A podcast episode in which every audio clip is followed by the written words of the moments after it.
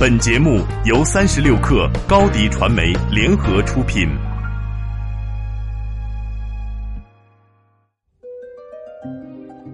大家好，我是创始伙伴周伟，和金盛一起发现新世界，推荐您收听八点一刻。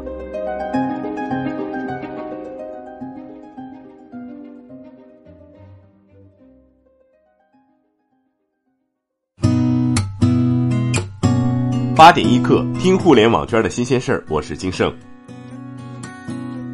昨天深夜，三六零科技股份有限公司借壳方案正式出炉，借壳标的为江南嘉捷，这意味着外界猜测已久的三六零回归 A 股的壳公司正式浮出水面。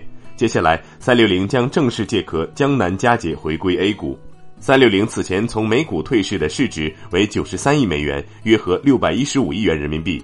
而外界舆论普遍认为，根据当前美股和 A 股的 PE 差异，三六零一旦回归 A 股，市值很可能将实现数倍增长，将成为 A 股名副其实的巨鳄。新浪微博 CEO 王高飞昨天发了一条特殊的微博，曝光了一项新功能，以后微博上看图也可能要收费了。在他发送的三张图片中，第一张可随意观看。而另外两张小图则在右上角标注着“付费”两字，点击图片会提示开通他的专属会员，即可浏览图片和他的全部付费内容。如果要开通半年会员，则需要缴纳九十九元，现在优惠价八十八元。有网友评论说，画手和摄影师的作品可以直接盈利了。腾讯九宫格的最后一格昨天上线了保险服务。腾讯同时正式发布旗下保险平台微保 WeSure，简称微保。微保将携手国内知名保险公司提供保险服务，用户可以通过微信与 QQ 直接进行保险购买、查询及理赔。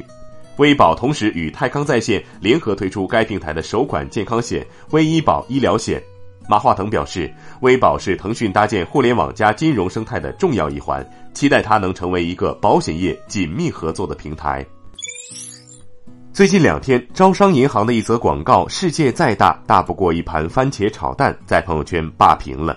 这则广告其实是招行为了推广自家的留学信用卡，以 H 五的形式展现，由两段视频和四张海报组成，形式比较新颖，讲了一个有关母爱的故事。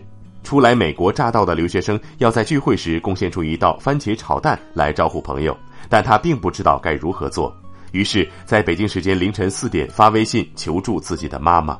为了教会儿子番茄炒蛋，妈妈从睡梦中爬起来，在厨房录了一段视频。最后，男孩的番茄炒蛋很成功，获得了外国小伙伴的集体点赞。有许多人被广告内容感动，也有人对这条广告不买单。对他的质疑主要集中在两个方面。其一是题材太过矫情，其二是与信用卡没什么关联。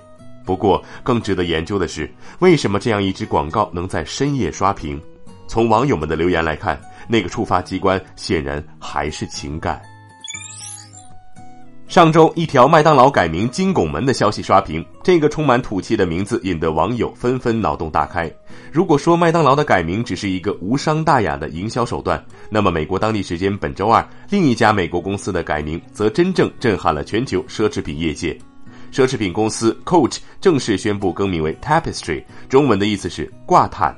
一时间，美国主流媒体纷纷慨叹：这个七十六年历史的纽约老店，难道是要自暴自弃了吗？《纽约时报》甚至打出标题：“Coach 已死，挂毯当立。”特斯拉昨天发布了2017年 Q3 财报，Model 3的量产推进不利，最终成为整个财报最大的负面。但与此同时，特斯拉最坏的时刻正在过去，包括 Model 3、Autopilot、能源业务都将在未来几周取得重大突破。总的来看，特斯拉总营收29.85亿美元。其中，来自于汽车业务的营收为二十三点六三亿美元，比去年增长百分之十；来自 Tesla Energy 能源部门的营收为三点一八亿美元，和去年相比增长百分之一千三百六十三；来自于服务及其他业务的营收为三点零四亿美元，增长幅度也很大，同比增长百分之一百四十一。苹果公司今天凌晨发布了二零一七财年第四财季业绩。苹果公司第四财季营收为五百二十五点七九亿美元，比去年同期增长百分之十二，创下纪录；净利润为一百零七点一四亿美元，也大幅增长百分之十九，超出华尔街分析师此前的预期。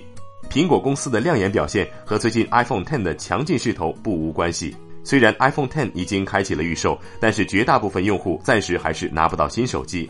到底 iPhone Ten 好不好用？小刘海的适配会不会影响玩王者荣耀？Face ID 会不会被别人偷偷解锁？大家还是很想尽快知道答案的。三十六氪旗下智能产品上手体验栏目“科克”昨天就带来了 iPhone Ten 上手体验加细节拆机。你可以在三十六氪搜索“科克”两个字，科技的科，三十六氪的克，就能找到这条视频，非常有料。最后，我们来了解部分城市最新的天气情况。北京今天晴，一度到十三度，有三转二级风；上海阴转多云，十一度到二十度，有四级风；杭州阴转多云，十一度到二十三度，有四级风；深圳多云，二十度到二十八度，有四级风。提醒北京的朋友，北京今天早晚较凉，出行注意添衣保暖，预防感冒。以上信息由中国天气通提供。好，今天就先聊到这儿。责编：彦东，我是金盛。八点一刻，咱们下周见。